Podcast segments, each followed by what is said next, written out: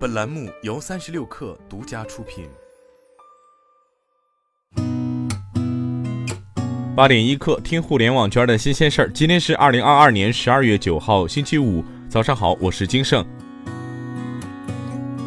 国务院联防联控机制召开新闻发布会，介绍进一步优化落实疫情防控措施。国家疾控局卫生免疫司司长、一级巡视员夏刚介绍，八十岁以上老年人如果一剂疫苗不接种，有研究表明死亡风险百分之十四点七；接种一剂死亡风险降到了百分之七点一六。如果接种三剂疫苗，死亡风险就降到百分之一点五。与没有接种疫苗相比，接种三剂疫苗死亡的风险下降了九点三倍。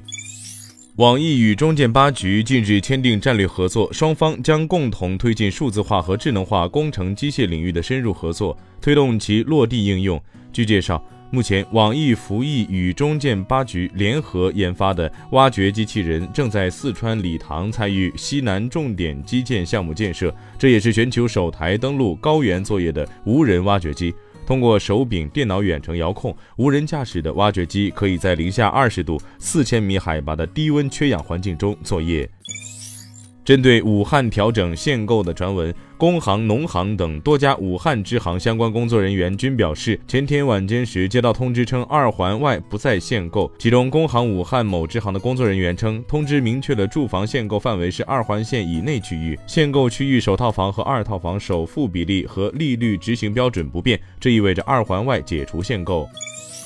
央行官网，中国人民银行、国家外汇管理局发布关于境外机构境内发行债券资金管理有关事宜的通知。境外机构凭业务登记凭证开立境内发行债券专用资金账户，开立人民币账户的，可开立人民币银行结算账户或委托其主承销商开立托管账户，账户性质为专用存款账户。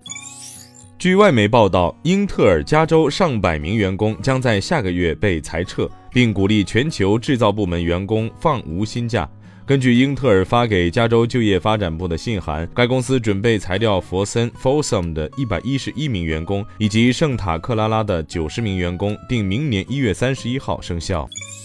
据路透报道，美国国防部周三表示，Alphabet Inc. 旗下的谷歌以及甲骨文公司、亚马逊公司和微软将共享一份九十亿美元的混合合同，为五角大楼提供全球范围内的安全云服务。美国五角大楼的日常合同公告称，Alphabet、甲骨文、微软、亚马逊共同为国防部提供其联合作战云能力相关工作，将在弗吉尼亚州雷斯顿进行，并在二零二八年六月八号前完成。